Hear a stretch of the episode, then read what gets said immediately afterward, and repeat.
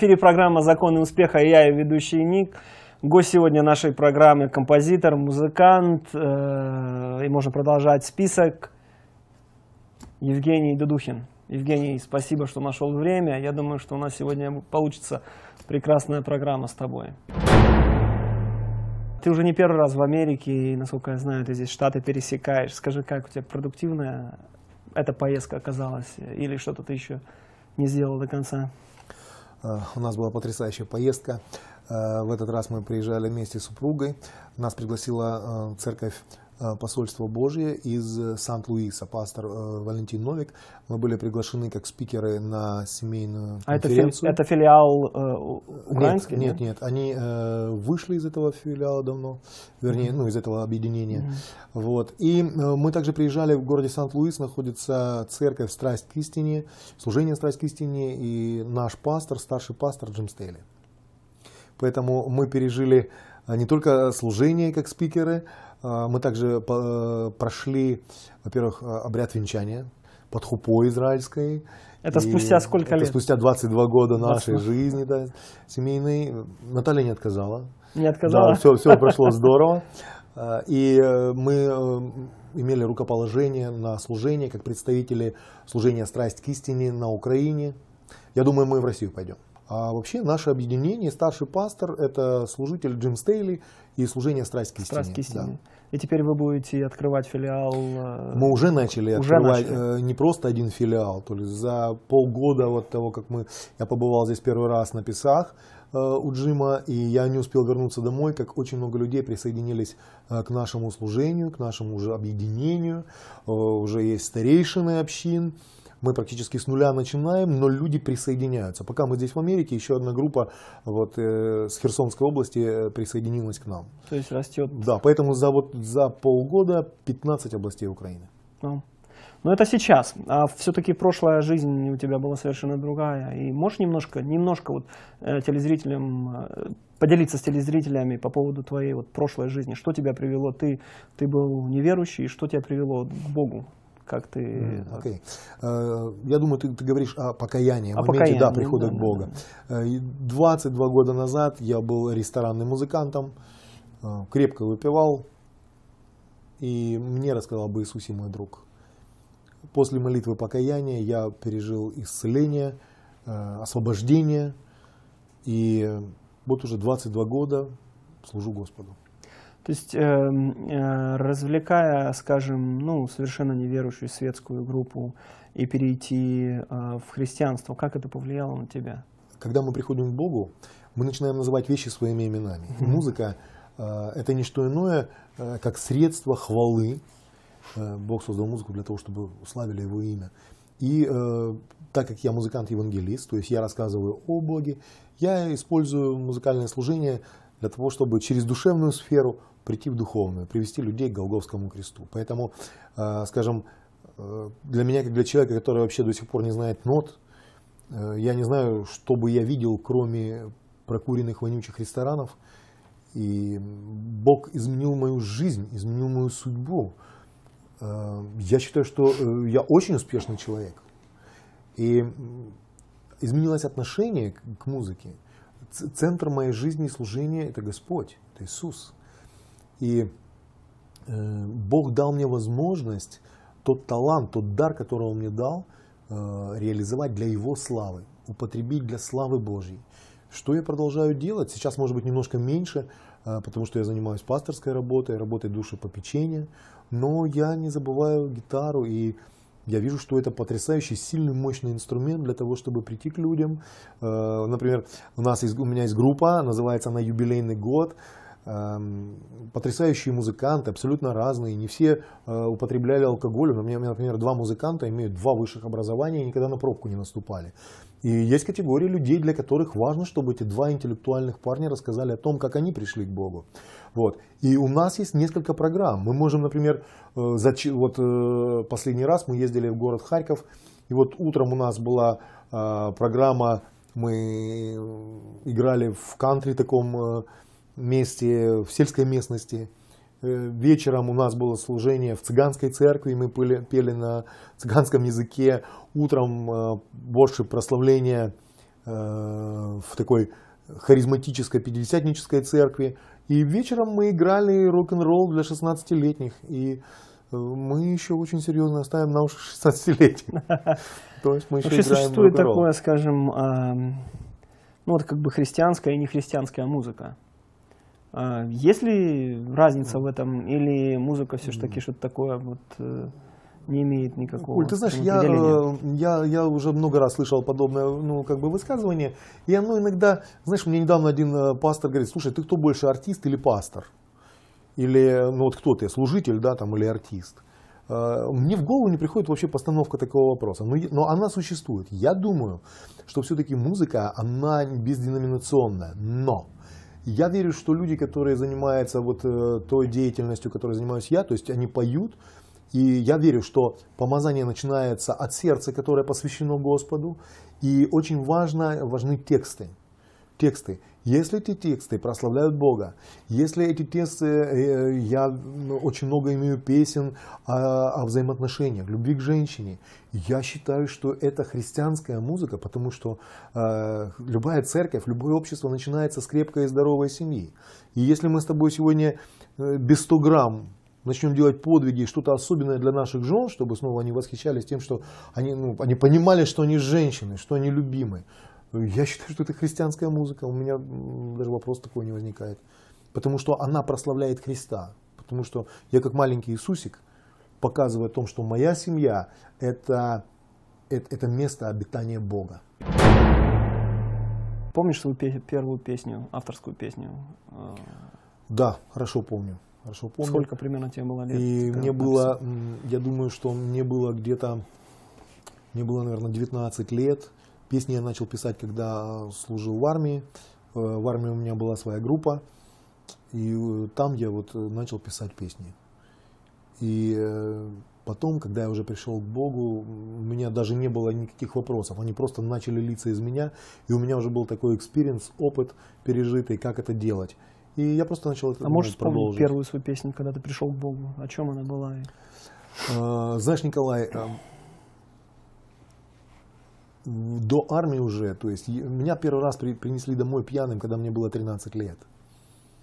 Мой первый брак состоялся, когда мне было 19, и я прожил с первой женой всего лишь три недели. Э, на самом деле э, это было сумасшествие, то есть, в котором ну, я находился, э, пытаясь доказать э, своим друзьям и себе, что я такой крутой. На самом деле э, я не играю сегодня с человеческими судьбами. И знаешь, мои, мои первые песни, они были уже о несбывшейся любви, о несбывшихся надеждах, о разбитых отношениях. То есть то, что ты переживал, да. то и писал, да? Да, и вот в армии я впервые услышал Евангелие э, от ребят, от адвентистов седьмого дня. Они были, вот я не помню, или субботники, или адвентисты седьмого дня. Один из них э, настолько был вот светом Божьим, этот парень э, буквально светился Иисусом. И он рассказал мне о Боге. И тогда у меня появилось в сердце вот э, желание сделать такую рок-оперу о каком-то абсолюте.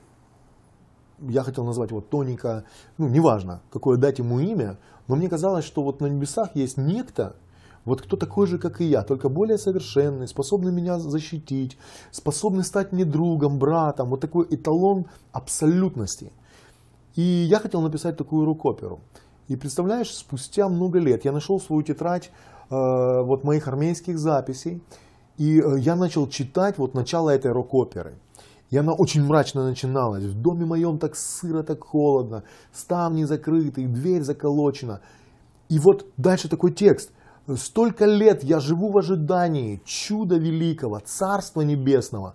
Ты знаешь, я когда прочитал эти слова, у меня слезы хлынули из, из, из моих глаз. Никто мне не говорил о Царстве Небесном.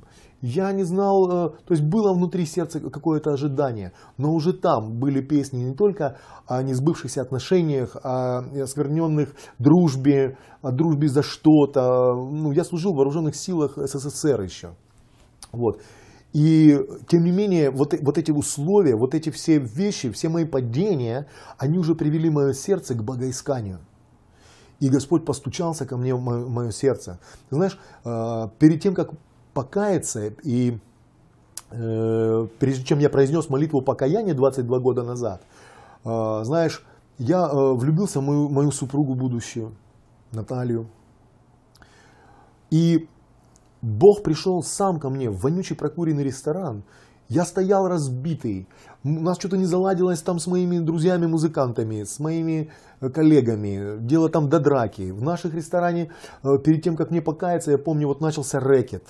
Э, Двое бандитов буквально возле нашей музыкалки зарезали молодого парня, 26 лет. Кровь была вот буквально до потолка. Э, Это был беспредел. Мы постоянно находили- находились в состоянии стресса. Э, Блатные приезжали в ресторан. Не поймешь, кто там есть. Э, Вертеп, блуд, нечистота. И тут в это место, когда вот мое сердце буквально оно стенало, оно, оно хотело жить, оно хотело любить. Видит Бог, как я хотел иметь детей, нормальную семью. Именно в этот момент, однажды я стоял на сцене в таком разбитом состоянии. Дым, сигаретный дым исчез люди, которые там пили, курили и гуляли. И я увидел, как тысячи людей с поднятыми вот так вверх руками, с такими сияющими, счастливыми просвещенными лицами, поднимали свои руки к небесам и прославляли. Я тогда понял Бога. Бога. Ты знаешь, когда это закончилось, мое сердце так колотилось, оно так сильно било. Я тогда подумал, вау, мне нужно идти в церковь. Я хочу быть среди вот этих тысяч счастливых людей. Я готов был звонить в колокола. Я не знаю, свечки подносить священнику, но я понял, что мне нужна церковь, мне нужен Бог.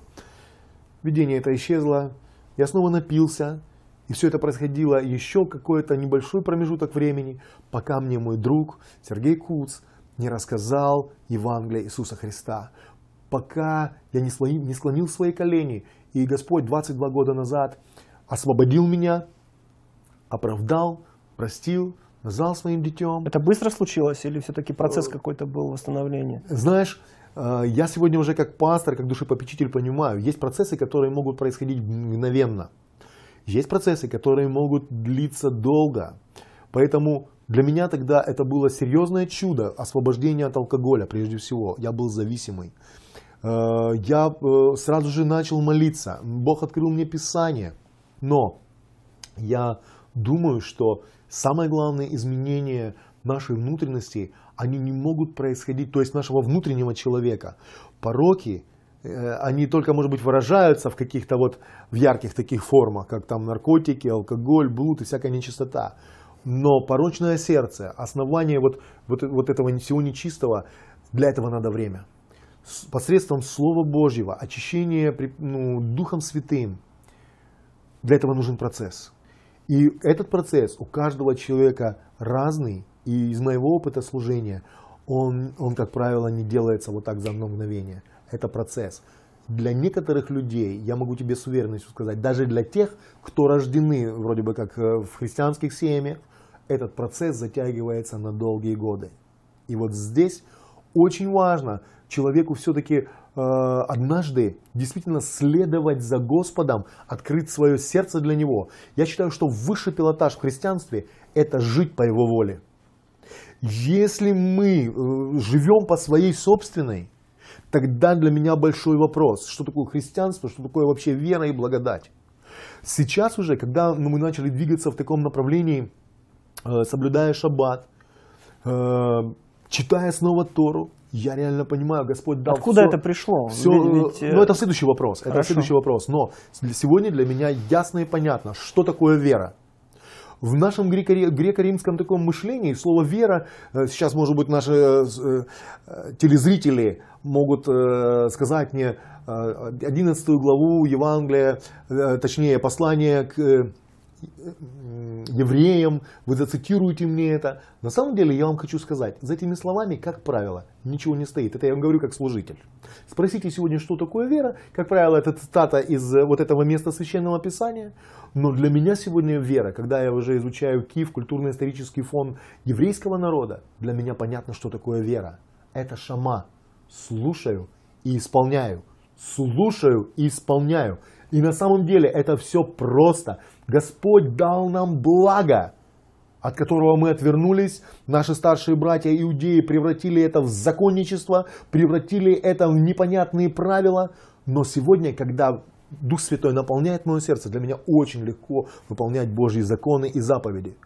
Я сегодня был в церкви и слышал, как пастор э, говорит к пастырю, мы должны, мы не можем остановиться, мы должны, мы осуетились. Для меня сегодня этот вопрос решен. Перед наступлением шаббата я готовлюсь к свиданию с Господом.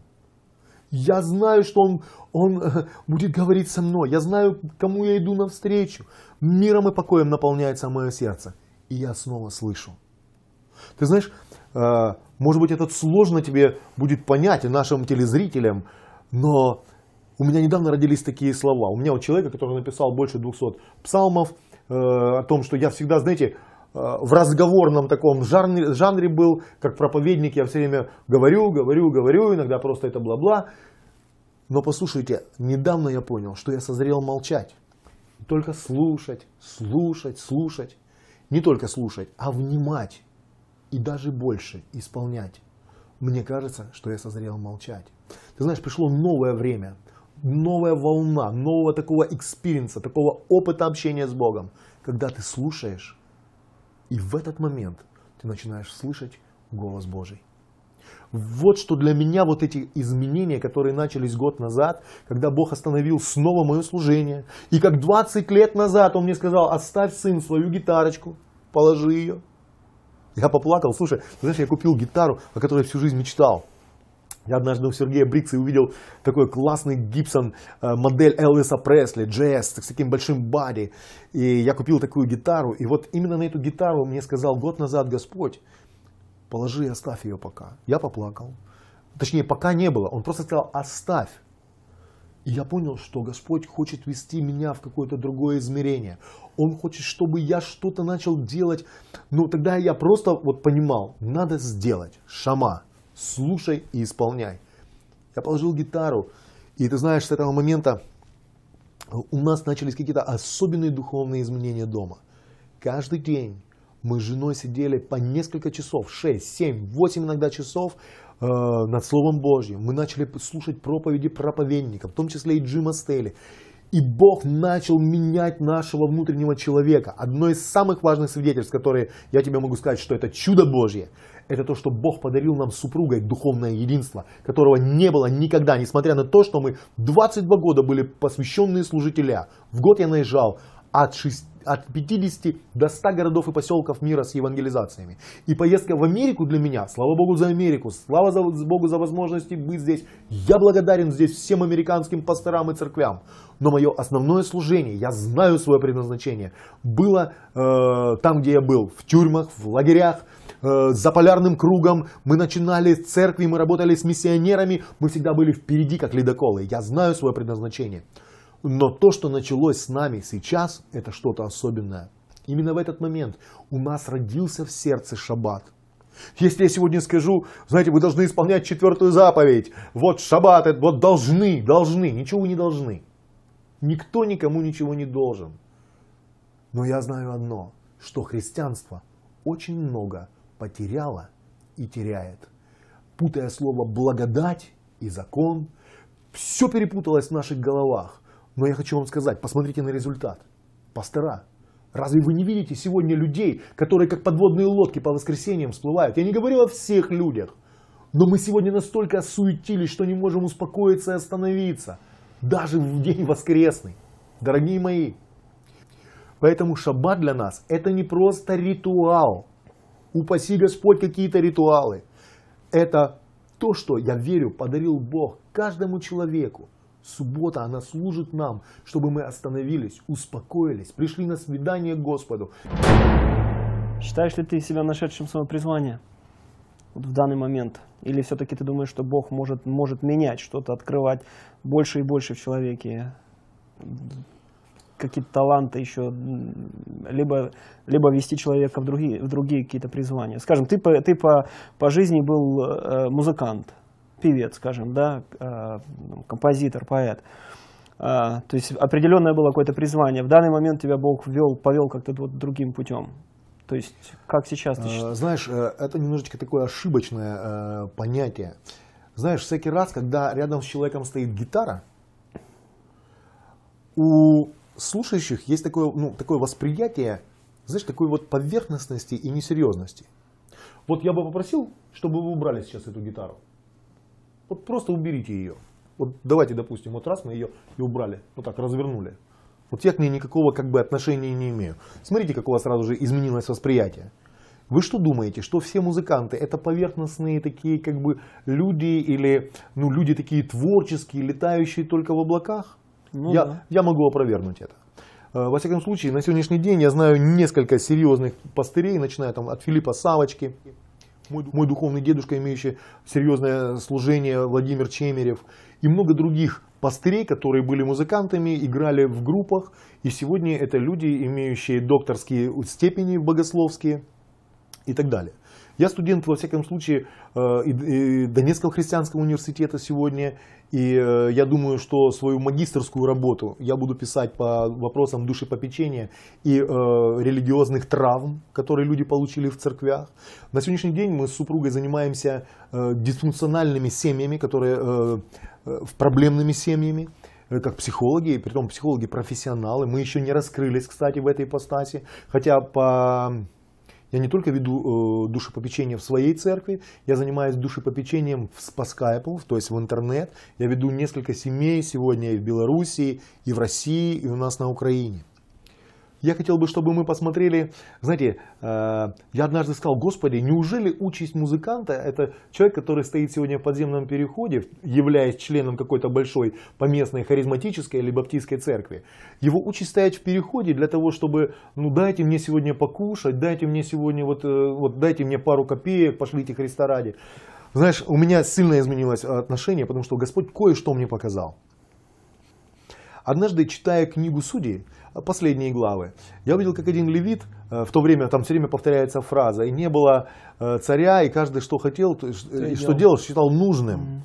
И вот в это время один некий Миха делает себе истукана, идола и приглашает себе левита, такой голодный музыкант, который призван быть в храме, который призван быть в Божьем, в- среди Божьего народа, обеспеченным Божьим народом, э, он вдруг вот рад тому, что он поклоняется идолу, который имеет некий Миха. Вдруг появляется колено Данова. Забирают по беспределу просто, вот такое выражение, да, простите за него. Вот и истукана, и этому левиту предлагают, слушай, мы тебе немножко приплатим, будешь служить целому колену. Тот обрадовался, написано. В последней главе э, написано про левита, который имеет э, наложницу, которую насилуют э, до смерти при том люди из колена Вениаминова. И вот в этот момент что-то в его голове, в его сознании произошло, он ее рубит на 12 частей, она приползла, мертвая упала, он ее рубит на 12 частей, рассылает всем коленам Израиля. Когда я прочитал это, у меня сердце буквально заныло, завыло. Я сказал, Господи, неужели это участь э, музыкантов? Кстати, по этой причине многие музыканты сегодня идут, как мы сегодня говорим, в израильскую тему. Знаешь почему? Почему? Потому что только закон их защищает.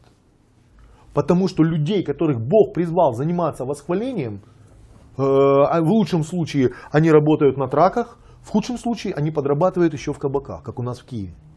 Э, Возможностей служить очень мало. Церковь Народ Божий не поддерживает сегодня левитов. Это факт. И вот знаешь, когда я посмотрел на вот этот вот последний эпизод, я вот представил себе, когда от отчаяния человек вот эту же мертвую женщину рубит и вот рассылает, э, я сказал, Господи, где же выход? Ну где же выход? И знаешь, Господь дал мне такую мысль. Я прочитал следующие пару книг. Это была книга Руфь. И Господь мне напомнил о том, что она стала прабабкой царя Давида. Мгм. И напомнил мне о царе Давиде. Знаешь, что это был? Это был пастушок. Несмотря на то, что он был не из колена Левина, и, а из колена Иудина. Это был левит, пастушок, это был поклонник. Сегодня мы читаем псалмы Давида. Это был человек, сердце которого было весьма открыто для Господа. И Господь мне сказал, у тебя есть два пути. Либо ты будешь жидом, народом в изгнании, либо у тебя будет царственное достоинство, как у царя Давида. Поэтому сегодня я четко понимаю, либо полное посвящение Богу, все, мои руки твои, мои ноги твои, мои уста твои, мое сердце твое, оно весьма открыто для того, чтобы познавать твою волю и проповедовать твое Евангелие. Другого пути нет. Вот если этого не будет, вот тогда мы будем поверхностными, легкими, мы будем петь ни о чем, мы будем идти куда ни попадя, мы будем радоваться поклонению любому истукану, только чтобы ну, как-то свое чрево на- наполнить. Но я знаю, что есть другой путь. И этот путь мне очень нравится. Он ассоциативен с моим духовным сейчас настроением. Потому что я знаю, что в последнее время Господь будет собирать по всему миру свой народ. Он будет собирать два царства Израиля вместе. Все десять колен, которые еще не вернулись, Бог будет собирать всех вместе. И я верю, что это будет вот тот Израиль, который стоял под знаменами, когда был Давид, под знаменами Господа Бога Саваофа. Израиль, побеждающий в меньшинстве большинство. Израиль, Израиль, который почитает своего Господа. Израиль, который чтит законы Божьи. Израиль, который принял Иисуса Христа как личного Спасителя, как Машаха, как своего Ишуа. Израиль, который почитает своего царя царей. И вот тогда, когда меняется вот это сознание, поверхностные люди становятся пасторами, епископами, пишут научные работы, а все остальное, я смотрю сейчас, Коля, закон успеха, так называется твоя программа. Спасибо, друзья, что вы по-прежнему с нами. Законы успеха кроются в самых простых вещах. Шама, слушай и исполняй. Веруй, как это делали и делают настоящие израильтяне. Какая твоя заветная мечта? Вот ради чего тебе хочется жить?